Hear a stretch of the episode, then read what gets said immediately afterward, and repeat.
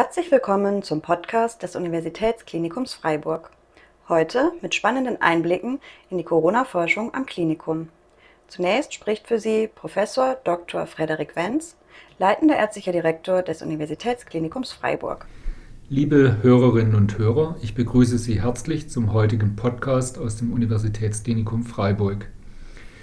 Die Corona-Pandemie beschäftigt uns mittlerweile seit fast einem Jahr. Wir haben in dieser Zeit sehr viel über das Virus und die Behandlung von Covid-19-Patientinnen und Patienten gelernt. Klar ist, dass wir den Weg aus der Corona-Pandemie nur durch exzellente Forschung und darauf aufbauend passende Therapien und Präventionsmaßnahmen sowie kluge politische Entscheidungen finden werden. Hier am Universitätsklinikum Freiburg befassen sich viele Forschungsgruppen mit sehr unterschiedlichen Aspekten der Pandemie. Im Rahmen des Nationalen Forschungsnetzwerks Universitätsmedizin NUM, das vom Bundesforschungsministerium gefördert wird, sind wir an insgesamt acht Forschungsverbünden beteiligt und damit an so vielen wie kaum eine andere Einrichtung in Deutschland. Das zeigt die Bedeutung der qualitätszentrierten universitären Spitzenmedizin am Universitätsklinikum Freiburg. Eine Schlüsselrolle bei der weiteren Bekämpfung der Pandemie wird das Netzwerk CEOSYS unter Leitung des Universitätsklinikums spielen. Die Forschenden um Jörg Meerpohl haben sich ein ehrgeiziges und hochrelevantes Ziel gesetzt. Sie wollen Wissen aus den rund 20.000 bereits erschienenen wissenschaftlichen Corona-Studien zusammentragen, bewerten und für unterschiedliche Zielgruppen aufbereiten, also etwa für Ärztinnen und Ärzte, Politiker und Bürgerinnen und Bürger. In der nächsten halben Stunde werden Ihnen Forschende über spannende Projekte zur Erforschung von SARS-CoV-2 und seinen Folgen berichten. Dazu gehören unter anderem Projekte aus der Virologie, der Psychiatrie, der Radiologie, der Medizininformatik und der Palliativmedizin. Ich wünsche Ihnen interessante Einblicke.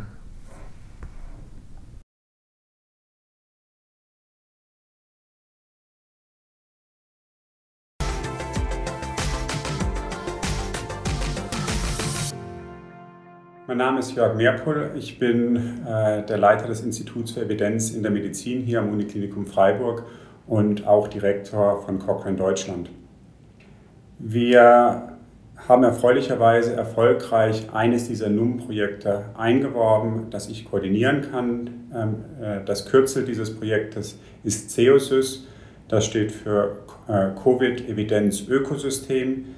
Wir haben zum Ziel, in diesem Projekt vorhandene Evidenz, sprich äh, klinische Studien zu Covid-19 zu identifizieren, zu bewerten, zusammenzuführen, äh, zu interpretieren und dann in Handlungsempfehlungen umzusetzen. An diesem Projekt nehmen insgesamt 21 Universitätskliniken und vier weitere nationale und internationale Partner teil. Ähm, wir haben die internationale Cochrane Collaboration eingebunden, Kollegen aus Paris, dann die Arbeitsgemeinschaft wissenschaftlich-medizinischer Fachgesellschaften, die AWMF, die uns bei der Entwicklung von Handlungsempfehlungen unterstützen soll und ähm, einen Lehrstuhl für Wissenschaftsjournalistik in Dortmund. Ähm, Sie können sich vorstellen, dass es äh, mittlerweile zu Covid-19 eine Vielzahl von Studien gibt, die publiziert wurden. Ähm, wir reden hier weit über 20.000 Studien, das heißt, das ist ein Boost von Informationen, die wir äh, sichten und klassifizieren wollen und dann äh, entsprechend bewerten sollen. Wir folgen hierbei den Methoden der evidenzbasierten Medizin. Ähm, das ist das methodische Vorgehen, was uns hier in diesem Projekt ähm, äh, begleitet. Wir haben unser Projekt ähm, in verschiedene Arbeitspakete unterteilt, äh, die sich an dem Vorgehen der evidenzbasierten Medizin orientieren. Ähm, das heißt der Sichtung und Bewertung von Studiendaten das heißt, in einem Arbeitspaket werden wir versuchen, zunächst systematisch äh, die vorhandenen Studien zu identifizieren, weltweit, die es zu Covid gibt. In einem nächsten Schritt wollen wir dann diese äh, Studien in ihrer Qualität, sprich der Vertrauenswürdigkeit der Ergebnisse bewerten. Ähm, in einem äh, vierten Arbeitspaket sollen diese Daten dann mit Methoden der Meta-Analyse zusammengeführt werden ähm, und dann in einem äh, nachfolgenden abschließenden Schritt zusammen mit den Fachgesellschaften in Handlungsempfehlungen umgesetzt werden. Diese Kernelemente werden flankiert äh, von einem Arbeitspaket zur Koordination und Priorisierung. Denn wir hatten ja gesagt, hier gibt es vielfältige klinische und auch äh, Aspekte der öffentlichen Gesundheit, die beachtet werden sollen in unserem Projekt. Ähm, und dann auch gefolgt von einer zielgruppengerechten Aufarbeitung dieser Handlungsempfehlungen, die wir erarbeiten möchten, sprich für die Öffentlichkeit und Bürger und Patienten, aber auch für Entscheidungsträger auf Systemebene, dann für ähm, Health Professionals in Anführungszeichen, sprich Ärzte, Pfleger, Physiotherapeuten und andere Gesundheitsfachberufe. Und nicht zuletzt auch dann für Forschungsförderer und Forschende, wo sind wesentliche Evidenzlücken. Flankiert äh, werden diese methodischen Arbeitsschritte äh, dann noch durch etwas, was wir Meta-Research nennen, das heißt Forschung über Forschung. Das heißt, wir wollen uns auch ein kleines bisschen die Qualität ähm, der äh, Forschungsaktivitäten anschauen, die Qualität, wie Forschung berichtet wird, auch äh, so Aspekte beleuchten wie Preprints, die ja in äh, dieser Pandemie auch eine wichtige Rolle bezüglich des Veröffentlichungsverhaltens spielen. Ähm, Ziel ähm, dieses Gesamtprojektes ist es, ähm, nicht nur die Infrastruktur aufzubauen, um äh, so Evidenz äh, in kurzen Zeitabständen zu sichten und zu bewerten, ähm, sondern auch im Prinzip hier ein äh, System vorzuhalten, was für zukünftige Pandemien oder Krisensituationen zu nutzen wäre. Innerhalb des COSYS-Konsortiums bauen wir im Moment eine Webplattform auf, über die wir dann die Arbeiten und Ergebnisse äh, unseres Konsortiums der Öffentlichkeit zur Verfügung stellen wollen. Ähm, diese Webseite wird frei zugänglich sein. Ähm, die Webdomain, die wir im Moment dort vorgesehen haben, ist ähm, covid-evidenz.de.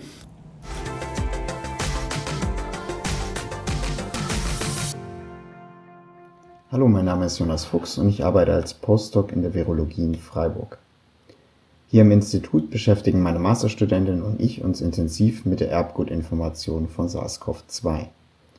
Dieses Projekt ist eng verzahnt mit dem Institut für Infektionsprävention und Krankenhaushygiene, der virologischen Diagnostik und natürlich auch der virologischen Forschung. Im Augenblick sind wir in über fünf verschiedenen Projekten involviert Unsere Aufgabe ist dabei die Sequenzierung von verschiedenen Virusisolaten. Dabei nutzen wir das sogenannte Deep Sequencing. Mit dieser Technik ist es uns möglich, die Erbgutinformationen von SARS-CoV-2 aus diagnostischen Proben von Covid-19-Patienten komplett zu entschlüsseln. Eines unserer Ziele ist es nachzuvollziehen, wie sich die Epidemiologie hier in Freiburg verändert. Dafür analysieren wir das lokale Ausbruchsgeschehen und versuchen auch Infektionsketten molekular zu verstehen Beispielsweise gab es am Anfang der Epidemie mehrere Patienten am Uniklinikum, die während ihrem Aufenthalt positiv auf SARS-CoV-2 getestet wurden. Nach der Sequenzierung dieser Proben vergleichen wir diese Sequenzen bioinformatisch auf Ähnlichkeiten und bestimmte Markermutationen. Denn eine wichtige Frage ist natürlich, ob diese Patienten sich vor oder während ihrem Aufenthalt am Uniklinikum angesteckt haben. Durch diese Analysen erhoffen wir uns, solche Fragestellungen klären zu können ein weiteres sehr interessantes Projekt beschäftigt sich mit SARS-CoV-2-Infektionen bei immunsupprimierten Patienten.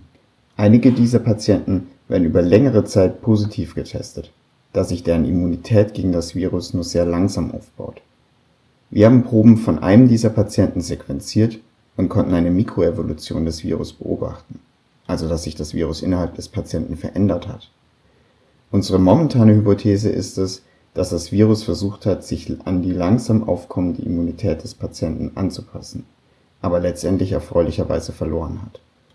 Hier in der Virologie haben wir ein BSL-3-Labor, in dem wir unter strengen Sicherheitsauflagen an SARS-CoV-2 forschen können. Das hat es Kollegen von mir erlaubt, das Virus aus dem immunsupprimierten Patienten zu isolieren und weiter zu charakterisieren. Wir erhoffen uns dadurch Rückschlüsse ziehen zu können, wie es zu diesen Mutationen gekommen ist das könnte natürlich auch Implikationen für die Therapie solcher Patienten haben. Obwohl wir Next Generation Sequencing erst Anfang des Jahres hier am Institut etabliert haben, konnten wir schon über 200 SARS-CoV-2-Genome entschlüsseln. Wir können zeitnah und flexibel auf Ausbruchsgeschehen reagieren und damit wertvolle Informationen für die SARS-CoV-2-Diagnostik gewinnen. Im Augenblick sind beide vorgestellten Projekte in der finalen Phase und wir planen zeitnah die gewonnenen Informationen öffentlich zugänglich zu machen Natürlich können wir diese Cutting-Edge-Technologie nicht nur in dieser Pandemie anwenden. Wir planen in Zukunft auch andere virale Erreger auf diesem Weg zu analysieren.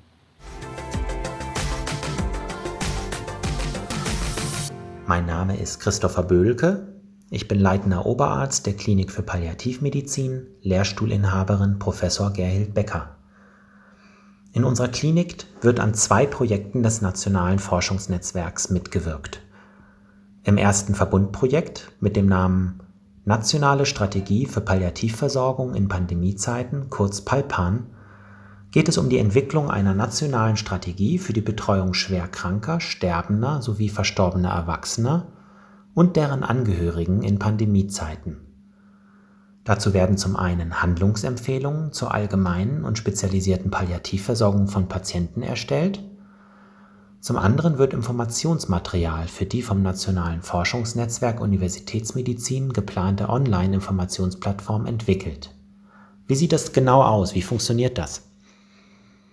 In qualitativen Forschungsprojekten, das sind aufwendige Interviewstudien, werden Covid-Pandemie-spezifische Erfahrungen und Belastungen von schwerkranken und sterbenden Patienten und deren Angehörigen in verschiedenen Versorgungssettings in der Pandemiesituation untersucht und in den Handlungsempfehlungen Lösungsansätze formuliert. Beispielsweise muss in Zukunft unbedingt verhindert werden, dass Angehörige sterbender Covid-Erkrankter diese nicht in den Tod begleiten können oder sich verabschieden können. Die Uniklinik hat das zwar meistens verhindern können, aber dies gelang in vielen Pflegeheimen leider nicht. Im zweiten Projekt mit dem Namen Aufbau eines Covid-19-Evidenzökosystems zur Verbesserung von Wissensmanagement und Translation, kurz CEUSIS, werden unter Leitung von Professor Jörg Meerpohl wissenschaftliche Daten in ein lebendiges Evidenzökosystem zusammengefasst. Die Klinik für Palliativmedizin vertritt in diesem Großverbund die Belange der Palliativmedizin und unterstützt bei der Entwicklung palliativmedizinischer Fragestellungen. Beide Projekte sollen möglichst bis Ende März 2021 erste Ergebnisse liefern. Für die Handlungsempfehlung ist dies ein ehrgeiziger Zeitplan, weil alle Empfehlungen, Sie können sich das vielleicht vorstellen, mit allen Verbundpartnern abgesprochen und konzentiert werden müssen. Aber die zeitnahe Fertigstellung ist notwendig, um noch während der Covid-Pandemie relevant werden zu können.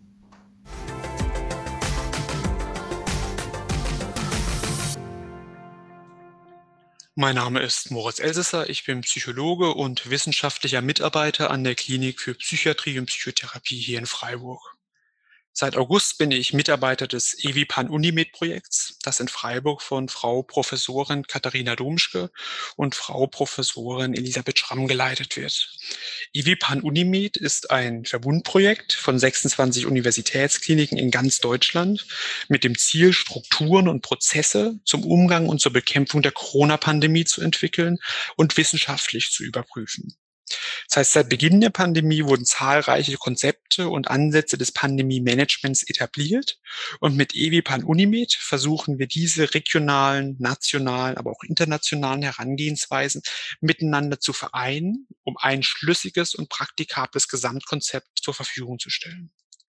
An der Klinik für Psychiatrie und Psychotherapie beschäftigen wir uns insbesondere mit den Auswirkungen der Pandemie auf Menschen mit psychischen Erkrankungen.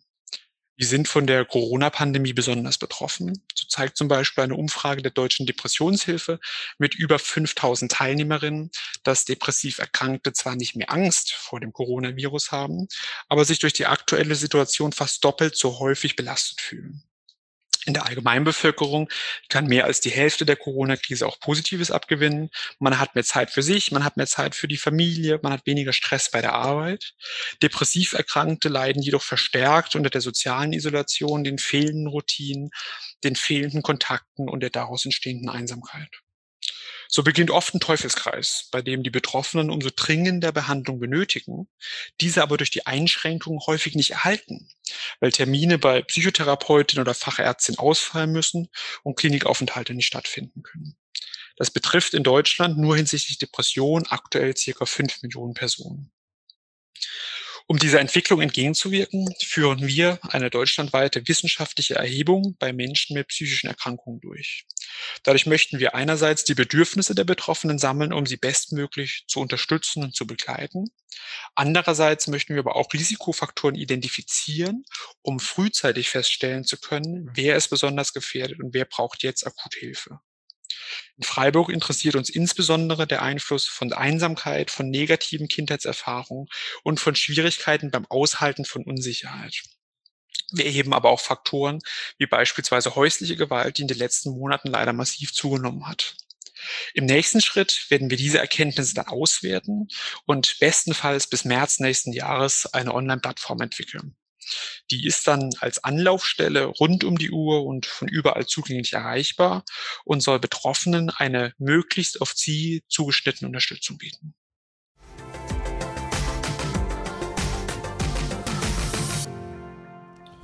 Hallo zusammen.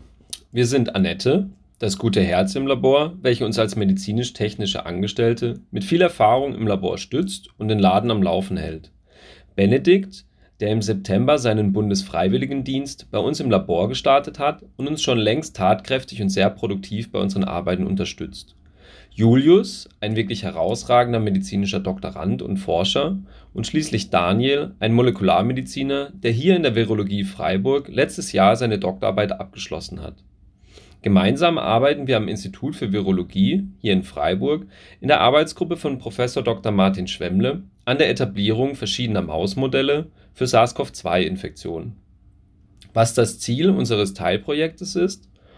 Das übergeordnete Ziel ist es, geeignete Mausmodelle für Infektionen mit SARS-CoV-2 zu etablieren, um zum einen Interventionsstrategien wie neue Medikamente, Antikörper etc. auf ihre Wirksamkeit im Organismus überprüfen zu können und zum anderen, um herauszufinden, welche Teile des Immunsystems bei der Abwehr von SARS-CoV-2-Infektionen entscheidend sind aber auch um die komplexen biologischen Prozesse, die zur Erkrankung Covid-19 führen, im Detail untersuchen zu können. Wie wir dabei vorgehen? Nun ja, SARS-CoV-2-Viren können zwar neben Menschen eine Vielzahl von Tieren infizieren, wie zum Beispiel Katzen, Frettchen, Nerze und Hamster. Mäuse gehören hier aber leider nicht dazu. Das ist für uns Forscher ein großes Problem. Wir arbeiten nämlich hauptsächlich mit Mäusen, da es hier eine große Vielzahl an Modellen gibt, denen zum Beispiel wichtige Gene in der Immunabwehr fehlen. Auch gibt es für Mäuse eine große Auswahl an molekularen Werkzeugen. Vereinfacht gesagt, wenn wir nicht in der Maus arbeiten können, können wir nicht arbeiten. Nun gibt es zwei Möglichkeiten, dieses Problem zu lösen. Entweder man verändert das Virus entsprechend, dass es auch Mäuse infizieren kann, oder alternativ man verändert die Maus, damit das Virus in die Mauszellen eindringen kann. Wir nutzen beide Strategien. Nun, wie modifiziert man jetzt eine Maus, damit sie dem Menschen ähnlicher wird?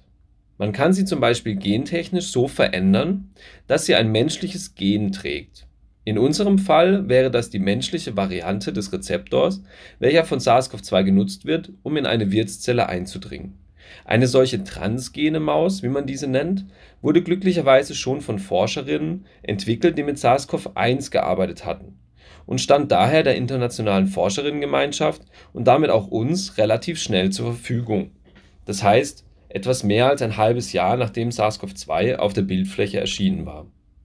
Dieses transgene Modell eignet sich allerdings in Anführungszeichen nur, um zum Beispiel neue Medikamente im Organismus zu testen, aber nur sehr, sehr eingeschränkt, um auch die Prozesse der Krankheitsentstehung besser verstehen zu lernen. Warum das so ist? Um zu untersuchen, welche Faktoren für die Immunabwehr und Krankheitsentstehung wichtig sind, nutzen wir vor allem sogenannte Knockout-Modelle, das heißt Mausstämme, denen gewisse Gene fehlen. Um dies mit der transgenen Maus kombinieren zu können, müssten wir unzählige Mausstämme miteinander verpaaren.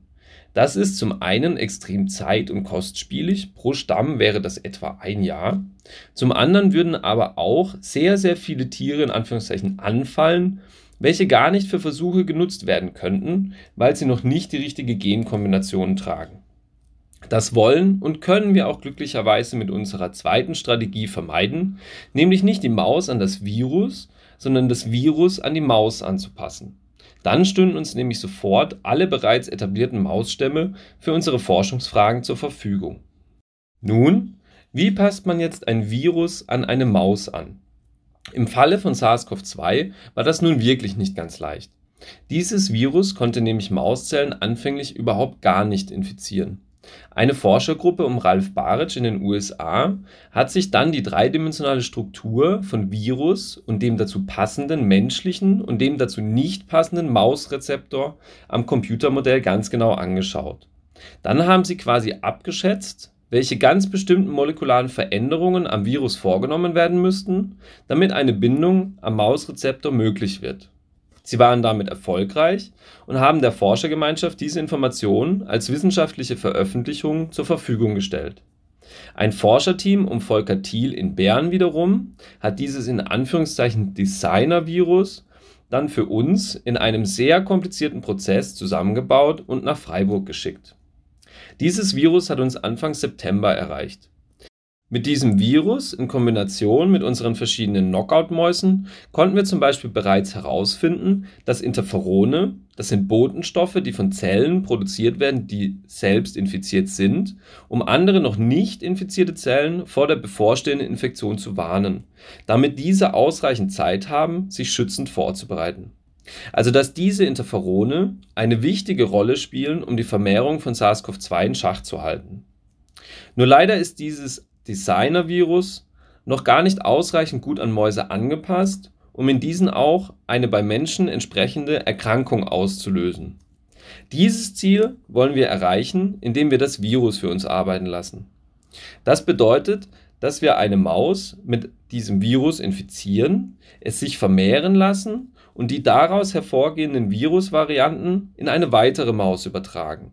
Die nächste Generation Viren wird dann wieder isoliert und der nächsten Maus verabreicht und so weiter. In dieser Zeit unterliegt das Virus einem evolutionären Druck und passt sich dem Wirt quasi von selbst an. Wir hoffen, aus diesen sogenannten Passagierungen einen Virusstamm zu erhalten, welcher sich in der Maus nicht nur asymptomatisch vermehren kann, sondern in dieser auch eine Covid-19 ähnliche Erkrankung auslöst. Wenn wir dieses Ziel erreicht haben, können wir hoffentlich alle entwickelten Mausmodelle in Kombination nutzen, um zu erforschen, welche Teile des Immunsystems für die SARS-CoV-2-Abwehr besonders wichtig sind, welche Prozesse an der Krankheitsentstehung entscheidend beteiligt sind und welche bereits verfügbaren oder neu entwickelten Interventionsstrategien auch im Organismus Aussicht auf Erfolg haben. Wie Patientinnen davon profitieren können, das ist äußerst vielfältig und benötigt dann doch noch viel Arbeit und Zeit. Aber um ein paar wenige Beispiele zu nennen, bereits jetzt vielversprechende therapeutische Strategien können zum Beispiel in unseren Mausmodellen auf ihre Wirksamkeit hin untersucht werden, bevor sie am Menschen getestet werden. Und völlig neue therapeutische Ansätze und Strategien könnten entwickelt werden, wenn die Prozesse der Krankheitsentstehung durch unsere Mausmodelle besser verstanden wurden. Wann mit Ergebnissen zu rechnen ist? Wir bekommen fast täglich neue Ergebnisse. Dies sind aber alles kleine Schritte zum größeren Ganzen. Aber was wir bereits erreichen konnten, ist zum Beispiel das eingangs erwähnte transgene Modell, also die Maus, die den menschlichen SARS-CoV-2-Rezeptor trägt, als Infektionsmodell zu etablieren, um darin die Wirksamkeit von therapeutischen Ansätzen zu testen. Wir haben auch schon erste Erkenntnisse, welche Arme des angeborenen Immunsystems wichtig sind, um der SARS-CoV-2-Vermehrung entgegenzuwirken. Auch die weitere Anpassung des Designer-Virus ist schon sehr weit fortgeschritten. Wir hoffen, dass wir schon im frühen nächsten Jahr unsere ersten Erkenntnisse der wissenschaftlichen Gemeinschaft, aber auch der Öffentlichkeit im Allgemeinen in Form von wissenschaftlichen Veröffentlichungen zugänglich machen können.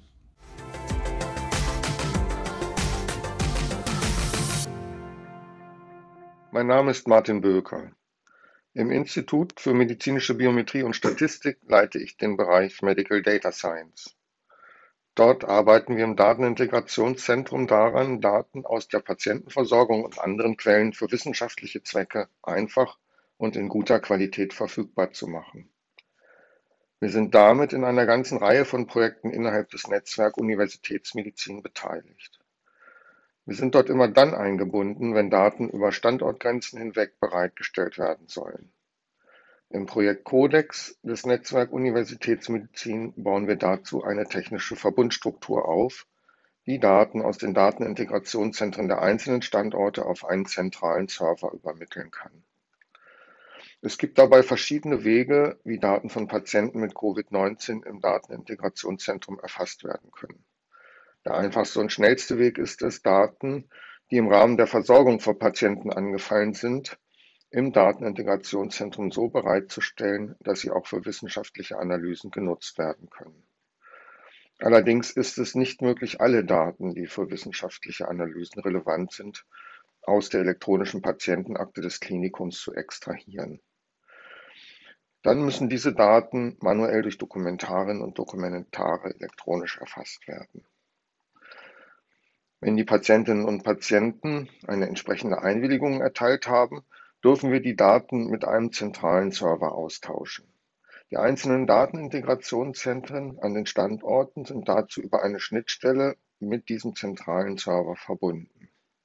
Damit die Daten vieler Standorte auch tatsächlich gemeinsam ausgewertet werden können, müssen sie zuvor im Datenintegrationszentrum von uns in die Struktur des deutschen Covid-19-Standarddatensatzes, GECKO genannt, überführt werden. Sobald dieser technische Rahmen bereitgestellt ist, können die Informationen zu Patientinnen und Patienten, die an Covid-19 erkrankt sind, kontinuierlich zentral ausgewertet werden. Da wir auf Ergebnissen aus einem anderen großen Verbundprojekt, der Medizininformatik-Initiative und dem Miracum-Projekt aufbauen, können wir, sobald der zentrale Server bereitsteht, Daten liefern. Wir hoffen, dass der zentrale Server innerhalb der nächsten zwei Monate bereitgestellt werden kann und wir mit der Datenübertragung und den Auswertungen beginnen können. Quasi in Echtzeit stehen damit Informationen zur Situation in den Krankenhäusern bereit und können daraus neue Erkenntnisse zur Verbesserung der Versorgung von Patientinnen und Patienten abgeleitet werden.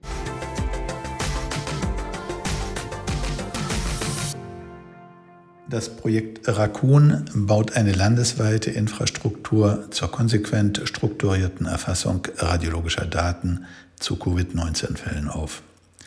In diesem Projekt haben sich alle 36 deutschen radiologischen Universitätskliniken sowie die Deutsche Röntgengesellschaft, das DKFZ, die TU Darmstadt und Fraunhofer Mewis zusammengeschlossen. Raccoon ergänzt das Netzwerk Universitätsmedizin um eine dedizierte, vernetzende Bildgebungskomponente.